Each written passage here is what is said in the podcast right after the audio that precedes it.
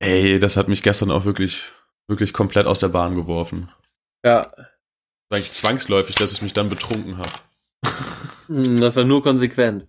Das war wirklich echt nur konsequent. Oh, die schmeckt nicht so gut wie die russische Fanta gestern. Ja, das ist schade, dass die nicht mehr da ist. Ja.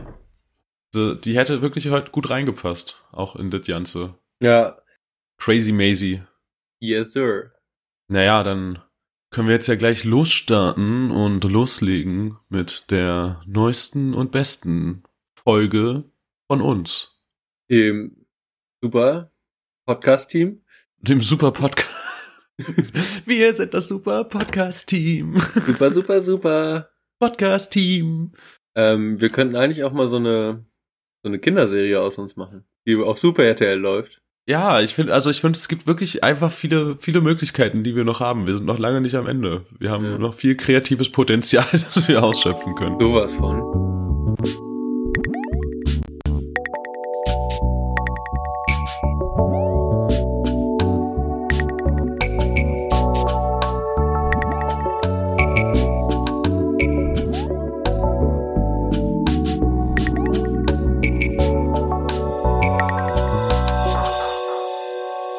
Hallo und herzlich willkommen zur zehnten Folge Dialektik der Lüge. Mein Name ist Lieutenant Aldo Rain und mit mir am anderen Ende der Leitung begrüße ich die sympathischste Podcast-Stimme, sogar mit dem entsprechenden Preis prämiert. Hier ist Pegasus. Hallo. Hallo, Lieutenant. Das war schön, oder? das war eine krasse Ankündigung. Vielleicht kann Roman ja noch so ein Trommelwirbel oder so später da reinarbeiten, dass es noch ein bisschen pompöser kommt. um das nochmal hervorzuheben, dass du den Preis für die sympathische Podcast-Stimme gewonnen hast. Ja. Ich bin auch kein bisschen neidisch. Nee, aber es geht, dieses Jahr wird es ja neu verliehen und ich rechne dir da hohe Chancen zu. Ich auch. Äh, durchaus. Ich weiß auch. ich, ich bin auch der Meinung, dass ich den Preis verdient habe. Du hast schon wieder deinen Stift in der Hand, das sehe ich. Ja, der ist schon bereit hier. Aber ich kann ihn ja nicht klicken. Ja, das ist gut. Ich kann nur damit störend auf den Tisch hauen.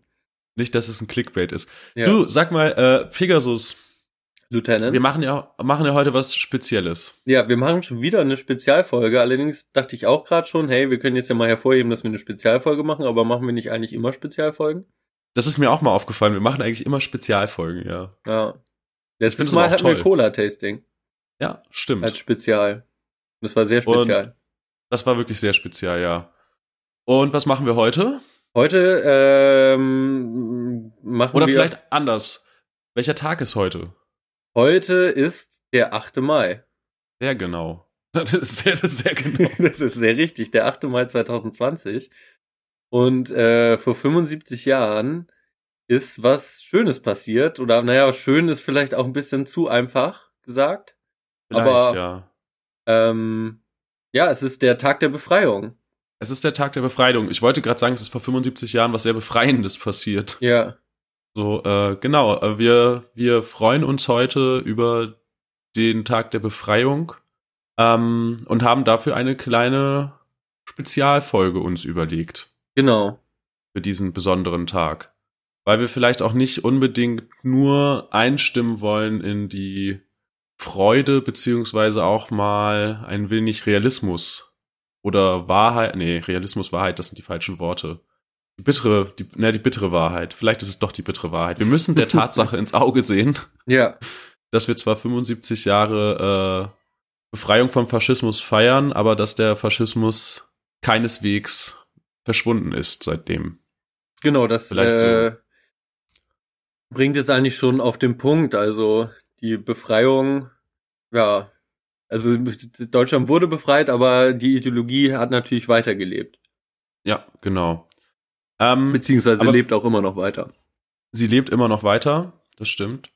Ähm, aber vielleicht, bevor wir das wieder vergessen, wie in der letzten Folge, als wir voller äh, Euphorie einfach oder ich einfach voller Euphorie losmarschiert bin und äh, dann darüber hinaus wir komplett vergessen haben, darüber hinaus, naja, wir komplett vergessen haben, wer unser Sponsor ist, sage ich es vielleicht diesmal direkt, Ja, dass äh, diese Folge präsentiert wird von Stahlsen. dem historisch unbelasteten Keks. Also, Ob wenn Keks. ihr einfach guten Gewissens mal in so einen Keks beißen wollt, dann holt euch Kekse von Stahlsen. Garantiert frei von historischer Belastung. Ja, und das ist doch schon mal, äh, kann man nicht über viele sagen. Kann man nicht über viele Kekse sagen. Nicht, ja. Also nicht, nicht jeder Keks ist historisch unbelastet, sage ich so. mal. So. Ja. Ähm, ja, wollen wir unser Konzept hier offenlegen? Nee, du hast noch was.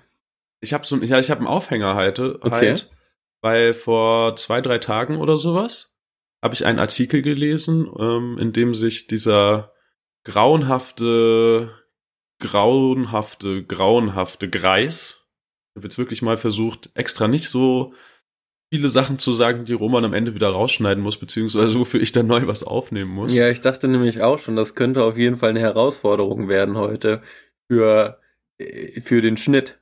Eben. In der Schnittkammer. Genau. Und weil Roman sich beim letzten Mal so aufgeregt hat, dass er da so viel rumschneiden musste, habe ich jetzt extra versucht, nur zu sagen, der grauenhafte, gruselige Greis mit ja. Hundekrawatte. Ja, ich weiß, welchen du meinst und ich weiß auch, was er gesagt hat oder worauf du hinaus willst, glaube ich. Na, ich zitiere es vielleicht trotzdem nochmal für unsere Zuhörerinnen mhm. auf jeden Fall. Er hat nämlich gesagt, dass äh, der 8. Mai ein Tag der absoluten Niederlage ist, ein Tag des Verlustes von großen Teilen Deutschlands und des Verlustes von Gestaltungsmöglichkeiten oder Gestaltungsmöglichkeit. Und ich finde, dieser, diese Aussage bringt es besser als alles andere auf den Punkt, warum wir diese spezielle Folge machen müssen. Weil es scheinbar doch nicht so befreit ist, wie wir uns das gerne wünschen würden. Genau. Was denn vielleicht aber auch trotzdem wichtig ist, dass halt ja diese Person, dieser Greis, diese Hundekrawatte, dieser Dackel, ist ja nun mal in der AfD, aber nicht nur da finden halt solche Gedankenansätze statt, sondern halt auch überall anders. Und ich glaube, das, ja, das versuchen wir jetzt mal darzulegen, oder? Genau. Was ich halt aber bei der Aussage auch krass finde, Entschuldigung, das ist mir auch noch aufgefallen, dass er, dass er halt so gesagt hat, das ist so perspektivabhängig, dass so äh, Inhaftierte von KZs halt, die haben sich natürlich gefreut, für die war das eine Befreiung, aber für andere Leute dann halt vielleicht auch nicht. So, und das ist halt. Ja. ja. Ähm, da werde ich vielleicht später nochmal drauf eingehen, weil wir ja. haben ja etwas Geckiges vorbereitet. Willst du das Konzept erklären? Nee, ja, ja, doch, doch, ich erkläre das äh, Konzept. Und wir haben eigentlich, ja, ganz kurz erklärt, wir machen ein Deutschland A bis Z. Genau. Oder ein Faschismus A bis Z oder ein Actual ja. Faschismus. Ja, Gegenwartsfaschismus. So. Genau, Faschismus in der BRD. Genau. Von A bis Z.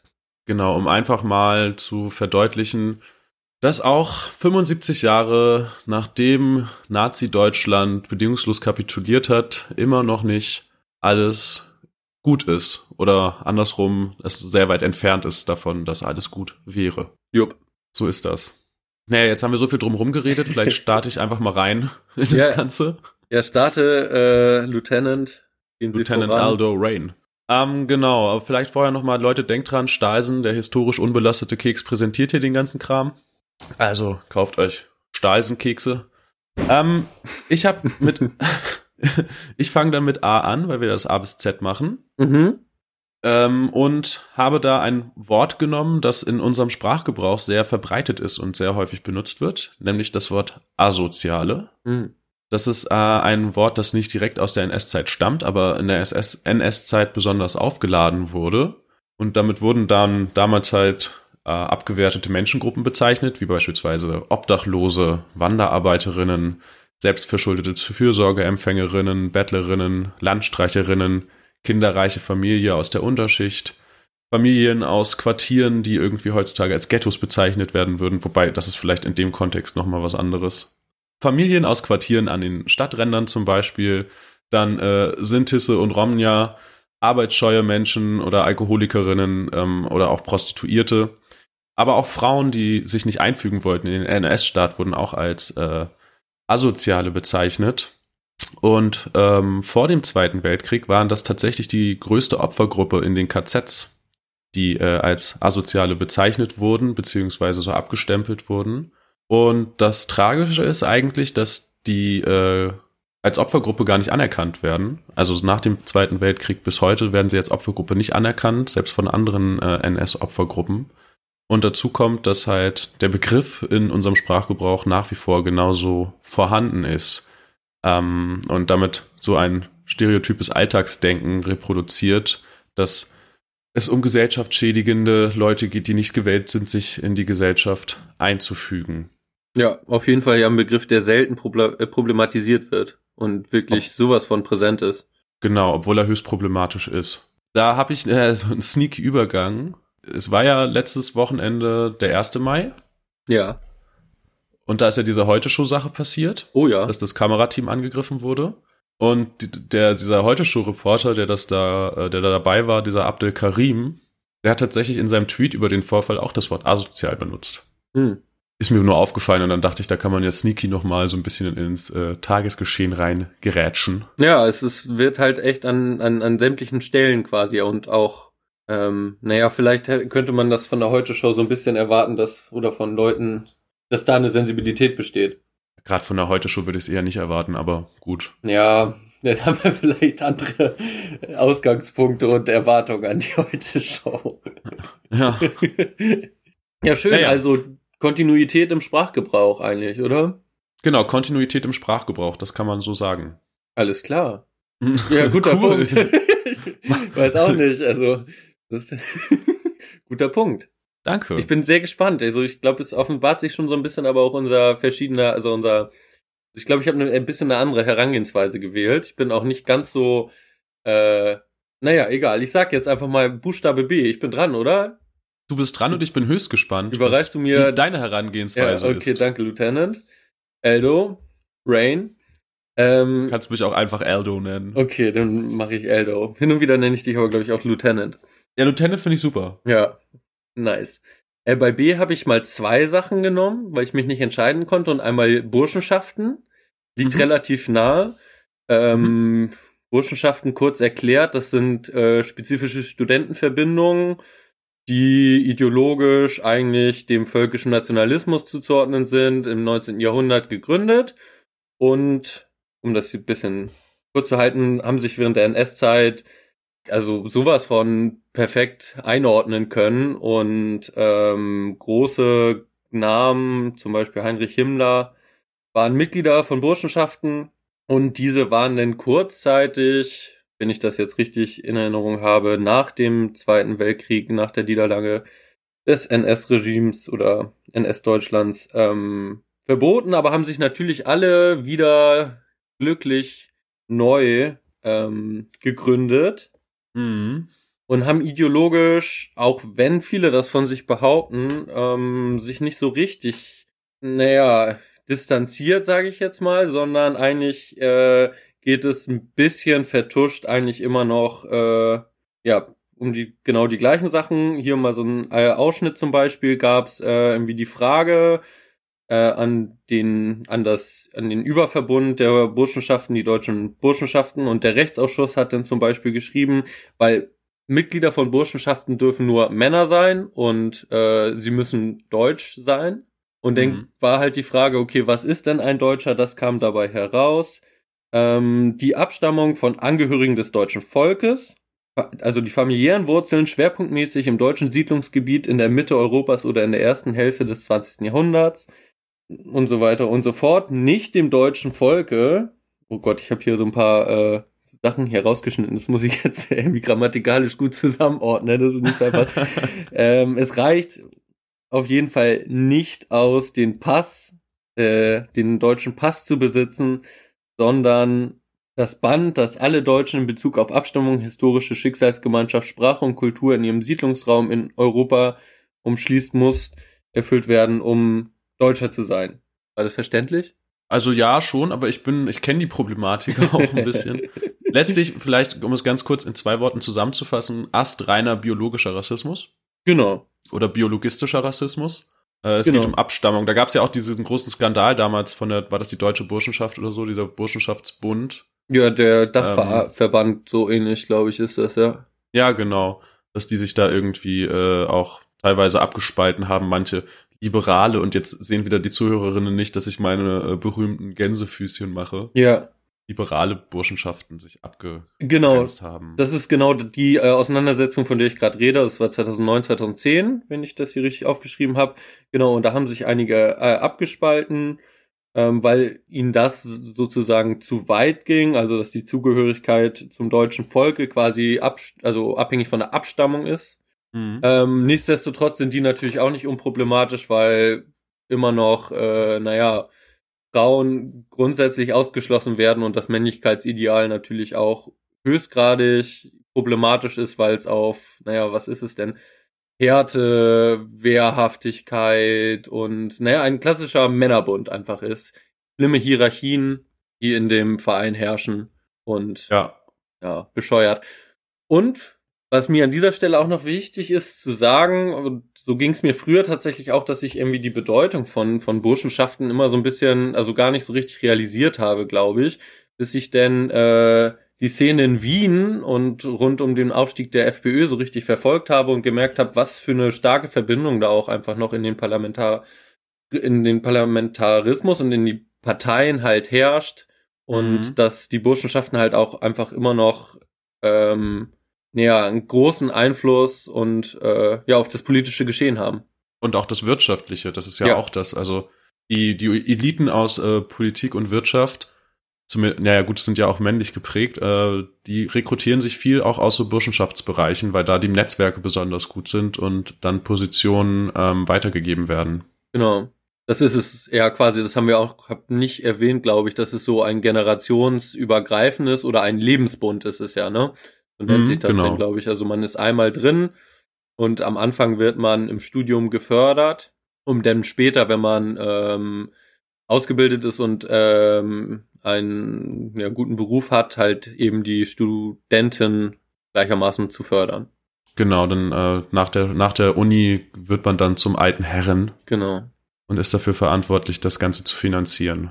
Genau, und das ist nämlich das äh, Gemeine vielleicht auch so ein bisschen oder das äh, Verhängnisvolle, dass da natürlich enorme Geldquellen oder finanzielle Mittel halt zur Verfügung stellen, warum diese Burschenschaftshäuser halt eigentlich immer extrem gut gelegen sind und für wenig Geld halt relativ große Zimmer und ähm, ja zur Verfügung gestellt werden und ich glaube, einige Leute so ein bisschen darüber hinwegsehen, wo sie eigentlich da reingeraten, einfach weil das eine gute Infrastruktur bietet. Mhm. Ja, ich bin auch mal reingeraten in so eine Burschenschaft, also nicht als Mitglied, mhm. aber da wird ja sehr, sehr viel gesoffen. Ja. Und ich bin da tatsächlich mal reingeraten in so einen Saufabend auf so einer Burschenschaft. Ich möchte die näheren Umstände an dieser Stelle nicht erläutern. Ja. Jedenfalls äh, war das so, dass da ähm, um die Wette getrunken wurde. Also es wurden so 033 Humpen befüllt mit Bier. Mhm. Und dann wurden die um die Wette geäxt. Und es wurde, also, es gehörte dazu, dass dann auch gekotzt wird. Also kotzen, saufen, kotzen, saufen, kotzen, saufen. Ähm, es war auch in so einer Villa, wie du sie beschrieben hast, in einem sehr großen Zimmer und wir kamen da rein am Anfang des Abends und da stand ein leerer Eimer zum Beispiel auf dem Tisch und so. Dann wurde halt gesoffen. Ich, meine Erinnerungen sind auch sehr bruchstückhaft an diesen Abend. Und am nächsten Morgen bin ich in diesem Zimmer aufgewacht, in so einem Bett liegend, mit einem komplett nassen T-Shirt. Ähm, und habe mich dann umgeguckt. Der ganze Boden war voll mit Glasflaschen und Scherben und Bier und so weiter. Dieser leere Eimer war voll mit Pisse und Kotze. In diesen Glasscherben lagen irgendwie so zwei Typen, der eine mit dem Kopf auf der Brust des anderen, die so komatös schliefen. Ah, es war echt furchtbar. Klingt traumhaft. Trau traumatisierend. Also, traumhaft. Schlimm. Traumatisierend, es war, ja. Es war albtraumhaft, ja. Albtraumhaft, so. Das ist doch gut. Ja, das vielleicht als kleine Anekdote aus äh, meinem so vielfältigen Leben. Ist nicht der Hauptgrund, warum ich Studierende nicht mag, aber auch das ist ein Grund, warum ich Studierende nicht mag. ein Puzzlestück. Ja, genau. Ja. Ja, ich hatte für zweites, das zweite, was bei B noch war, äh, ich hatte mich ein bisschen ver also ein bisschen musste ein bisschen rumschieben, weil ich eigentlich Burschenschaften quasi mit bei V als Verbindung mit einschließen wollte, aber das hat sich dann auch wieder geändert, deswegen musste ich jetzt hier bei B die Burschenschaften reinbringen. Mhm. Und die haben dann die Bild-Zeitung so ein bisschen vom B ähm, verdrängt. Ja. Äh, die jetzt, naja, wie gesagt, also einfach als Rolle quasi als gedruckte Form des deutschen Stammtisches wollte ich eigentlich die Bild-Zeitung hier als äh, als Zeitung und politischen Player noch reinbringen. Und ähm, problematisch, weil und ich habe einfach, ich musste wirklich nur auf die Seite gehen und äh, einer der ersten Überschriften war der Griechenland Plan für unseren Urlaub. Das war eine ähm, Headline und genau das ist eigentlich das, was so schlimm ist, dieses unserer Urlaub, dieser Volksnarrativ halt. Also es wird von uns gesprochen als Deutsche und das ist einfach immer schon schlimm genug bei Bild. Absolut, ja. Und dazu kommt halt noch die Hetze gegen Geflüchtete, Genau. äh, gegen irgendwie andere marginalisierte Gruppen, ähm, auch gegen Frauen. Also ich meine, die Bild ist zutiefst sexistisch und misogyn. Ähm, also auch wirklich in guter deutscher Tradition, kann man eigentlich sagen. Ja. Ja. Ähm, dann machen wir doch mit guter deutscher Tradition weiter. Okay. Äh, Also- ich nenne dir ein, Mhm. ich nenne dir ein paar Namen und vielleicht fällt dir dabei schon was auf. Mhm. Hast du schon mal den Namen Hans Globke gehört? Der war Mitverfasser der Nürnberger Rassengesetze. Nee, also sagt, ja, nee. Okay, was ist mit Hans Filbinger? Hm, weiß ich nicht, nein. Der war, der war Marinerichter und hat noch nach Ende des Zweiten Weltkriegs Todesurteile gegen Deserteurinnen gefällt. Wow. Ähm, oder, aber den Namen kennst du auf jeden Fall, Kurt Georg Kiesinger. Gut, den kenne ich ja. Den kennst du, ne? Der war Bundeskanzler. Ja, den kenne ich sowas von. Und er war aber auch stellvertretender Leiter des Rundfunkpolit der Rundfunkpolitischen Abteilung im Reichsaußenministerium unter Joachim von Ribbentrop. Mhm. Und der andere, der Globke zum Beispiel, der die Rassengesetze mitverfasst hat, der war Kanzleramtschef unter Adenauer. Total nice. Super. Und Filbiger war Ministerpräsident von Baden-Württemberg. mhm. Jetzt, was haben sie gemeinsam? Es geht so ein bisschen darum, dass äh, absolute Kriegsverbrecher in der BRD wichtige politische Ämter bekleidet haben, würde ich denken. Genau, und wir sind beim Buchstaben C. Mhm. Also, Äh, du willst CDU. ah, die CDU. Ah, die CDU, ja. genau. Ähm, insgesamt waren 75, äh, 65 hohe Funktionsträgerinnen der CDU und 20 der CSU äh, Mitglieder der NSDAP. Die sind zum Glück in den meisten Fällen mittlerweile tot. Aber das heißt noch lange nicht, dass die äh, CDU nazifrei wäre. Ich erinnere an Robert Möritz aus Sachsen-Anhalt.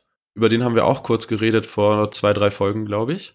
Der äh, Bundes äh, Landtagsabgeordneter in Sachsen-Anhalt war und eine schwarze Sonne tätowiert hat, äh, bei äh, in dem Verein Uniter äh, Mitglied war oder ist, ich bin mir nicht sicher. Auf jeden Fall auch ein strammer Nazi, der sich in den Reihen der CDU sehr wohl gefühlt hat und scheinbar auch gut aufgenommen wurde.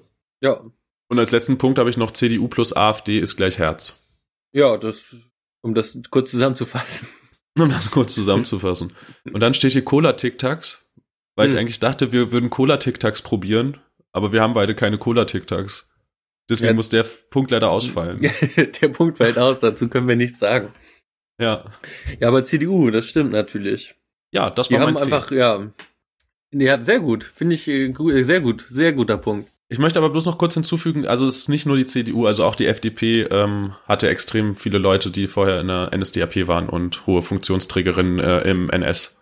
Also äh, ist nicht nur die SPD ist da auf jeden Fall besser aufgestellt. Ja.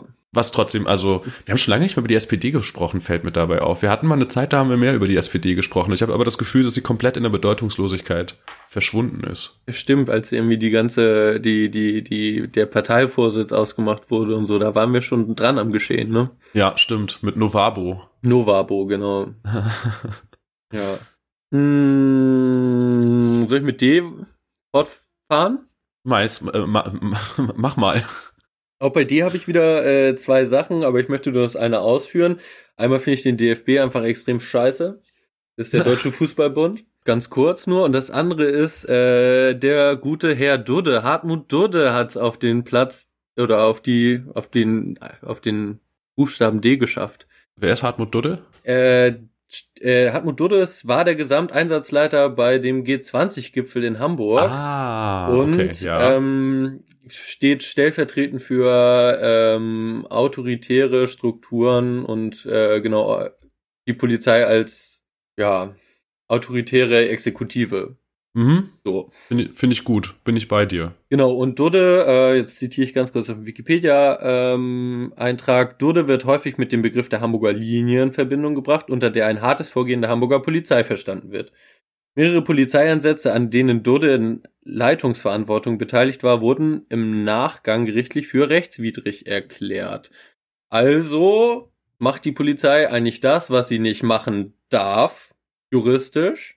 Beim G20 war es ja sogar so, dass bestehende, also nicht nur im Nachhinein wurden die äh, wurde die wurden die Einsätze als rechtswidrig ähm, eingeordnet, sondern trotz gerichtlichem Urteil wurden Einsätze durchgeführt, wo klar war, das ist rechtswidrig. Also die Polizei hat sich über das Recht gestellt. Man könnte denn ja denken, na, das geht ja so nicht, da müssen wir den Herrn Dode mal rüfeln. Stattdessen hat er eine Bilderbuchkarriere hingelegt und wurde auch nach dem G20-Gipfel befördert zum Chef der Schutzpolizei. Also kann man als Polizist guten Gewissens rechtswidrig handeln und muss keine äh, keinerlei Strafen oder ähnliches erwarten, sondern kann sich schon mal einen neuen Schreibtisch kaufen für das größere Büro. Oh, das ist doch schön. Und einen neuen Bürostuhl auch. Und einen neuen Bürostuhl. Ja. Ja, Polizei ist ja auch immer wieder ein wiederkehrendes Thema in diesem Podcast. Ähm, Finde ich, ist ein guter Punkt, ja. Ja. Dudde. Dudde, Dudde. Dudde für D. Dudde für D. Dusseliger Dudde. Ist das eine Beleidigung oder ist das noch ein Gag? wenn ich jetzt hinterher schiebe, dass das ein Spaß war und Satire ist. ich glaube, das sollte ausreichen. Okay. ähm, ja. Dann äh, mache ich doch mal weiter. Ich habe bei E die Extremismustheorie. Mm. Ähm, worum geht's bei Extremismus? Das ist halt eigentlich eine, wird als Sammelbezeichnung benutzt für politische Gesinnung und Bestrebung, die den demokratischen Verfassungsstaat und dessen Grundwerte und formale Regeln ablehnen oder abschaffen wollen. Ähm, jedoch gelingt es diesen Extremismus-Theoretikerinnen nicht, äh, eine Definition letztlich zu liefern, sondern sie addieren irgendwie nur Merkmale.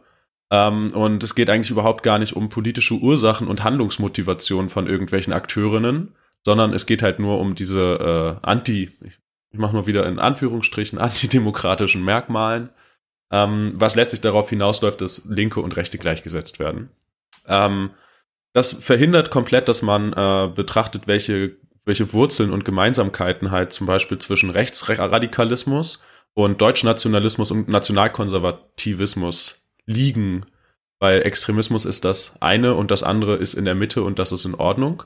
Ähm, diese Grauzonen, die die Überschneidungen zwischen diesen Sachen bilden, äh, sind eigentlich aber höchst interessant und diese ganze Extremismustheorie verhindert es halt eigentlich, dass man äh, sowas analysieren kann, sondern man rückt halt einfach rechtsradikale Tendenzen an den Rand. Das mag, das ist Extremismus, setzt es dann mit Linksextremismus gleich und brandmarkt es im Prinzip als ein und dasselbe ähm, und verdeckt eigentlich völlig die verschiedenen Motivationen. Letztlich ist also, es ist ein völlig inhaltsleerer Kampfbegriff, und ein Diffamierungsinstrument gegenüber der politischen Linken.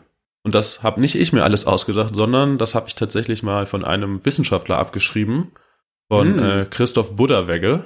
Butterwegge, nicht Buddha, Buddha. Butterwegge.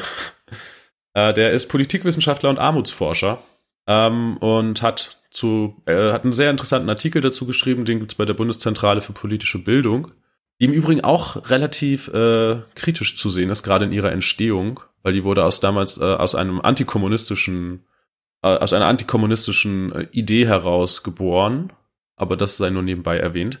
Jedenfalls äh, ist Kontinuitäten Artikel, überall. Kontinuitäten überall.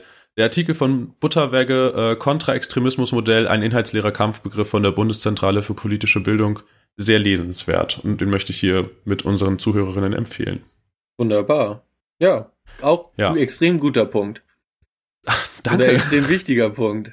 Würdest du sagen. Und dabei habe ich ihn, ich habe ihn eigentlich nur, nur genommen, um nochmal darauf hinzuweisen, dass ich äh, letztes Jahr die Sommersonne Sonnenbrand EP zum Sommer rausgebracht habe. Uh. Ähm, und da der Song drauf ist, was heute noch rot ist, ist morgen schon braun, der äh, von der Extremismustheorie gesponsert wurde, ähm, da wollte ich einfach nur noch mal darauf hinweisen und vielleicht noch mal äh, animieren dazu, sich diese EP anzuhören. Sie ist sehr gut und der Sommer steht wieder vor der Tür. Es ist eh ein verlorenes Jahr, da kann man auch die sehr gute Musik aus dem letzten Jahr noch mal pumpen. Absolut. Also eigentlich das Werbung Beste in eigener aus Sache. dem letzten Jahr. Genau. Das Beste von 2019. Super. Ja, okay. Aber es hat ja auch den, also die Werbung konntest du gut unterbringen, aber es war ja so auch ein guter Punkt. Danke. Weiterhin. Pegasus.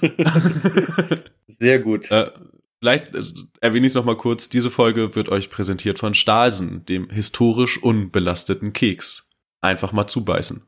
Ja, Mann. Da können wir auch ja. nochmal so ein Keksgeräusch vielleicht reinarbeiten, Roman. Roman, bitte einfach mal so ein Keksgeräusch einstreuen. Wir streuen die Werte, Roman die Keksgeräusche. So, genau, das ist hier eine, eine, eine das ist die Aufgabenteilung. Ja. Mm, Buchstabe F. Mhm.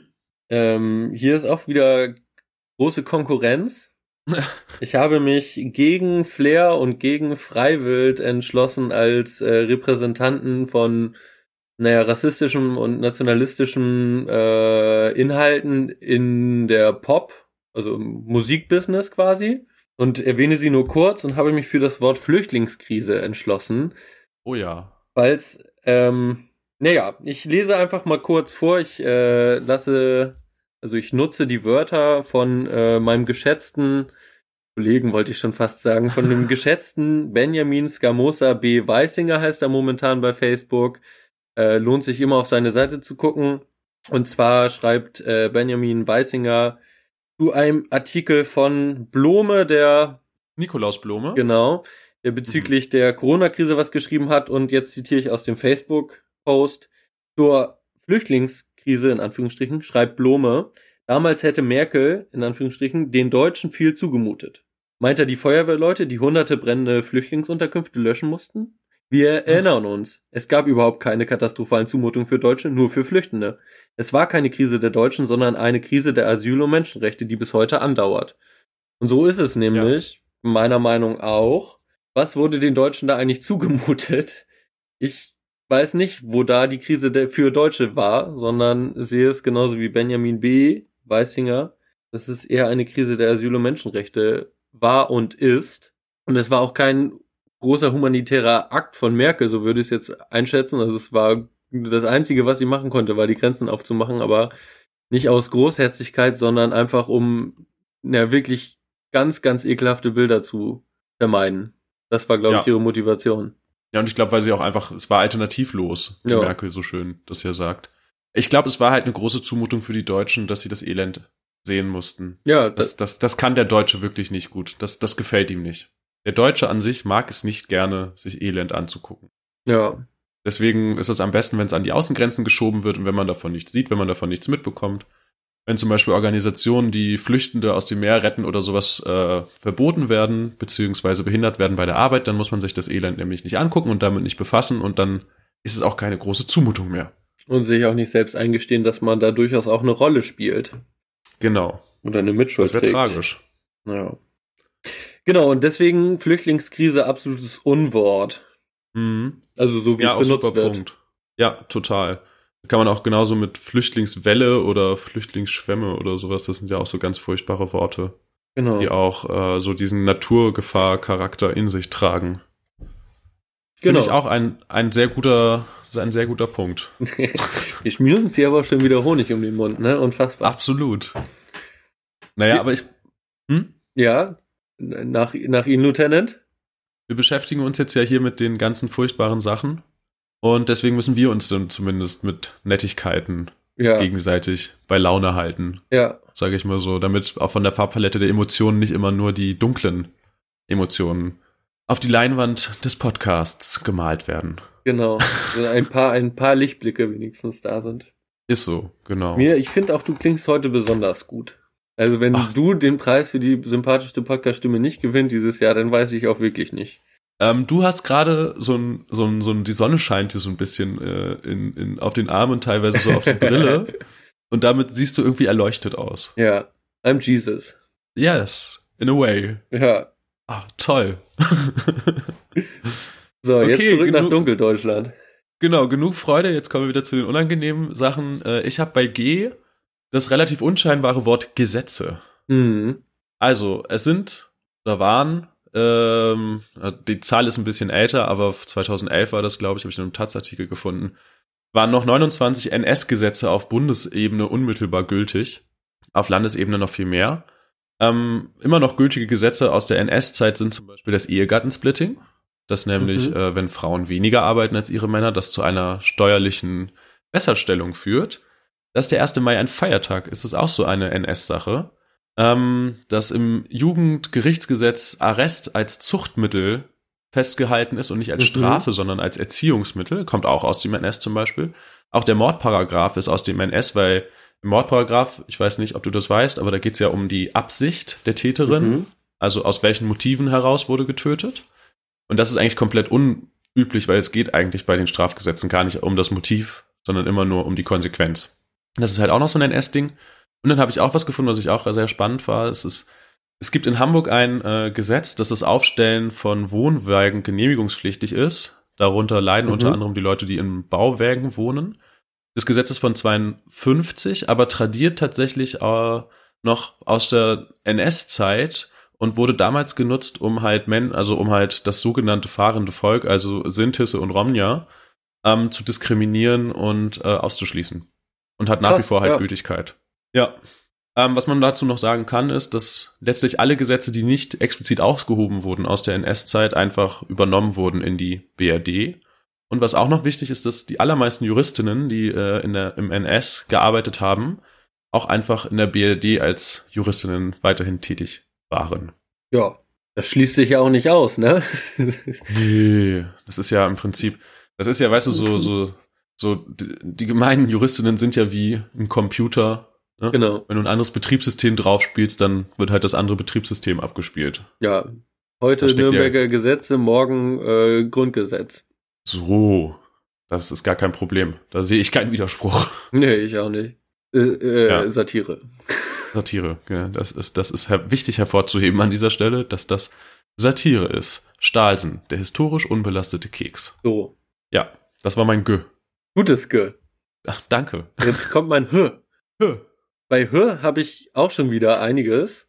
Ja, ich habe einfach immer aufgeschrieben, alle, also alles aufgeschrieben, was mir denn sofort eingefallen ist. Und ich dachte, ich kann auch alle preisgeben. Also muss ja auch nicht alles ausführen, aber vielleicht auch noch ganz kurz dazu, als wir, als wir das gesagt haben, dass wir jetzt A bis Z machen, dachte ich, Herr Heidewitzka, dann, da könnten ja auch ein paar Buchstaben, ja, das könnte ja ein bisschen schwer werden. War's Mhm. Größtenteils nicht. Äh, Meistens musste ich mich dann eher ja entscheiden, was ich eigentlich am schlimmsten finde oder welcher Punkt jetzt irgendwie äh, am wichtigsten ist, hervorzuheben. Du Und bist gerade übrigens sehr schön erleuchtet. ah, Also es ist wirklich, ja, nein, es sieht richtig gut aus. Schade, dass wir keinen Videopodcast haben. ja, das stimmt. Nächstes, nächsten Monat vielleicht über Mm. Twitch. Mal gucken. Kommen wir zu H. H. H. Und zwar ähm, H wie Heimat, alles mit Heimat, Ja, also alles. Ursula Haferbeck als Aha. mal sowas von äh, ja Kontinuitäten. Also Mhm. Ursula Haferbeck äh, muss man dazu sagen, ist momentan äh, inhaftiert in Bielefeld, glaube ich, weil sie den äh, Holocaust geleugnet hat mehrfach und zum ähm, wiederholten Male, ja. Genau. Und sie ist so ein bisschen so die der Popstar der rechten Szene so ein bisschen Mhm, kann man sagen, und hat, glaube ich, auch für die Rechte kandidiert mal. Und ähm, genau, die wollte ich hier einmal mit unterbringen, aber ähm, mein eigentlicher Punkt ist äh, Hanau. Und zwar Hanau im Sinne von, ähm, da hat's was gegeben, und zwar war da, äh, ja, wie, wie soll man sagen, als absoluter Höhepunkt oder Tiefpunkt des rassistischen Alltags in Deutschland Mhm. möchte ich das einmal symbolisch nehmen. Und da hast du irgendwie vor zwei, drei, vier, fünf, nee, zwei Folgen wahrscheinlich ja eher, das mal gesagt, was ich jetzt nochmal wiederholen will, dass äh, Hanau halt nicht kein, kein, nicht für sich allein zu sehen ist und kein Einzeltat und so weiter ist, sondern halt äh, in diesem ganzen, also das alles miteinander zusammenhängt. Die Diskussion um Moria hängt zusammen, auch die rassistischen Äußerungen von Flair und die äh, Äußerungen von Gauland, der AfD etc. Äh, hängen alle miteinander zusammen und münden quasi denn in solchen, äh, in, in dem tatsächlichen rassistischen Terror von Hanau zum Beispiel. Ja, da stimme ich dir jetzt nicht nur zu, weil ich das auch schon mal gesagt habe, sondern weil es halt einfach stimmt. ja. Genau, also insofern äh, als äh, denn tatsächlich traurige, trauriger Höhepunkt rassistischen Alltags in Deutschland. ja. Und was halt auch super traurig ist, wie schnell es wieder verschwunden ist aus den Medien. Natürlich auch befeuert durch. Corona, aber ich finde, Corona ist kein Grund, äh, um alles andere auszublenden. ja das stimmt. Ja. das stimmt. Was ist nochmal das Problem an Heimat? Heimat. Heimat ist eine total coole Sache. Man, äh, Heimatlieder sind total nice. Nee, es ist, es ist eigentlich ver eine verklärende. Ja, das Problem mit Heimat ist, äh, ist eigentlich so ähnlich zu betrachten wie auch, ähm, ach nee, ich war ja noch gar nicht bei V, wie das Volk und äh, spielt auch zusammen mit dem, was ich äh, bei der Bildzeitung schon gesagt habe, dass von einem uns gesprochen wird. Und die Heimat ist quasi dann ja eigentlich das mystifizierte Stück Land, auf dem das Ganze stattfindet. Also Mhm. worauf die Volksgemeinschaft quasi haust. Genau. Und es ist auch immer mit so einem Besitzanspruch verbunden und mit einem du gehörst dazu und du gehörst nicht dazu. Also diejenigen, die da geboren sind, wobei das trifft ja auch eigentlich nur das zu, was du auch bei den Burschenschaften gesagt hast und was du wahrscheinlich bei Frauen noch sagen wirst, dass da irgendwie so ein Volksgedanke auch dahinter steht. Die haben einen Anspruch auf diese Heimat, die haben da irgendwie so ein Exklusivitätsding und alle anderen sind auszuschließen. Und das Problem ist bei Heimat ja ähnlich auch wie zum Beispiel bei asozial auch, dass dieser Begriff einfach unreflektiert benutzt wird und die dem Begriff mitschwingenden äh, Aspekte überhaupt keine Betrachtung finden. Im Gegenteil, er wird halt positiv aufgeladen und da hat die AfD auch viel zu beigetragen. Also, dass das Innenministerium jetzt auch das Heimatministerium ist, das geht ja nicht äh, zuletzt auch auf den Wahlerfolg der AfD zurück, ein Stück weit. Ein bisschen ein Eingeständnis eigentlich. Mhm. Absolut. Ja, Heimat ist eine ein schwieriges Konzept. Benutzt dieses Wort doch einfach nicht.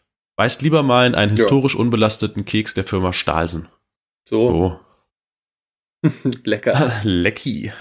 Ähm, ich habe bei I, es ist naheliegend, aber ich dachte trotzdem, ich nehme es, äh, die IB, die Identitäre Bewegung. Ah, ja. Ähm, was ist die IB? Für alle, die es nicht wissen, das ist eine, ich weiß gar nicht, wie lange es die gibt. Seit Mitte der, seit fünf Jahren oder sowas oder schon länger? Seit zehn? Ja, 2014, glaube ich, war dieses große französische Video, also in Frankreich, glaube ich. Genau, es ist auf jeden Fall eine äh, nationale Bewegung, die es aber in mehreren europäischen Ländern gibt. Es ist eine junge, hippe Bewegung. Ähm, die wollen im Prinzip Faschismus und Rassismus salonfähig wieder machen oder irgendwie anschlussfähig für junge Leute. Deswegen nennen sie das auch nicht Rassismus, was sie betreiben, sondern Ethnopluralismus. Die Idee dahinter ist, dass die Völker kulturell reingehalten werden sollen und dass alle Leute da bitte leben sollen, wo sie auch herkommen. Das heißt, keine Durchmischung der Kulturen, sondern äh, und auch keine Migration, sondern alle sollen irgendwie in ihren angestammten äh, Arealen, ich mache wieder meine Gänsefüßchen, äh, leben. Das ist so deren Konzept und deren Anspruch. Die berufen sich auch immer gerne auf diese Legende vom großen Bevölkerungsaustausch, dass äh, irgendwie durch Migration die einheimische Bevölkerung ausgetauscht werden soll, was auch riesengroßer Quatsch ist und eine rechte Verschwörungstheorie. Um so ihre Coolness nach außen zu tragen, imitieren sie im Prinzip sehr viel popkulturelle und linke Bewegung, äh, Aktionen und Codes und Styles und so weiter. Ähm, und dadurch werden sie halt auch anders im Mainstream wahrgenommen. Also dadurch, dass sie halt nicht mehr so auftreten, wie wir klassische Nazis kennen, mit Springerstiefeln und Glatze, ähm, werden sie nicht mehr so als Gefahr gesehen, sondern auf einmal teilweise als Gesprächspartnerinnen ernst genommen und irgendwie auch wahrgenommen.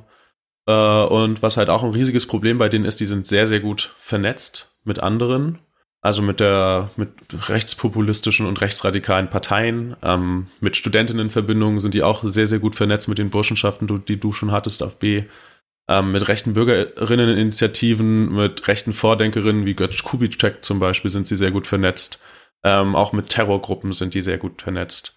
Und obwohl äh, gerade ähm, eher in den Medien, wenn man sich, wenn man das mal recherchiert, äh, der große Bedeutungs äh, Verlust der IB herbeigeredet wird oder herbeigeschrieben wird, sollte man trotzdem immer noch vorsichtig sein, denn dadurch, dass die Leute, die da mitmachen, so gut vernetzt sind, sollte man diese Gefahr absolut nicht unterschätzen. Ähm, die haben immer noch Einfluss. Also aktuelles Beispiel, um nochmal auch so ein bisschen unsere Rap-Orientierung in diesem Podcast zu bringen. Der Nazi-Rapper Chris Ares zum Beispiel mhm. hat letztens ein Interview bekommen auf einer völlig unbedeutenden, äh, einem völlig unbedeutenden YouTube-Channel zwar, aber trotzdem, der ist halt auch, also der ist auch ganz klassisch so diesem IB-Milieu zuzuordnen ähm, und wird jetzt auch, um mal ein Burschenschaftswort zu nehmen, satisfaktionsfähig immer mehr. Im Übrigen wollte auch Xavier Naidoo mit ihm zusammenarbeiten. Ui. Ui. Ui Teufel. Ja, das ist mein I gewesen, die identitäre Bewegung. Nazis in neuem Gewand. Ja, genau. Alte, äh, ja, alte Ideologie, neuer, neues Gewand. Mhm, genau.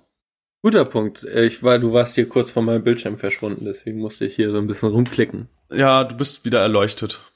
Sehr gut. Jetzt bin ich wieder erleuchtet. Kommen wir zu J. Ja. Und zwar dachte ich, äh, wenn ich hier gegen die Bild schieße, muss ich, äh, oder werde ich auch noch gegen einen anderen, äh, eine andere große äh, Verlagsgesellschaft quasi schießen und nutze J für Jakob Augstein als Person, aber auch ein bisschen für den Spiegel als Stellvertreter. Okay. Und zwar macht sich der, also der Spiegel ja quasi inszeniert sich manchmal so ein bisschen als, ich sag mal, Gegenspieler oder als zweiter Player neben der Bild so ein bisschen. Oder als Linker vielleicht auch so ein bisschen.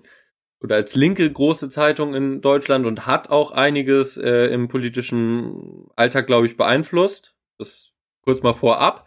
Mhm. Aber fällt auch immer mit, äh, naja, mit antisemitischen und rassistischen Coverbildern und Karikaturen und so weiter auf. Mhm.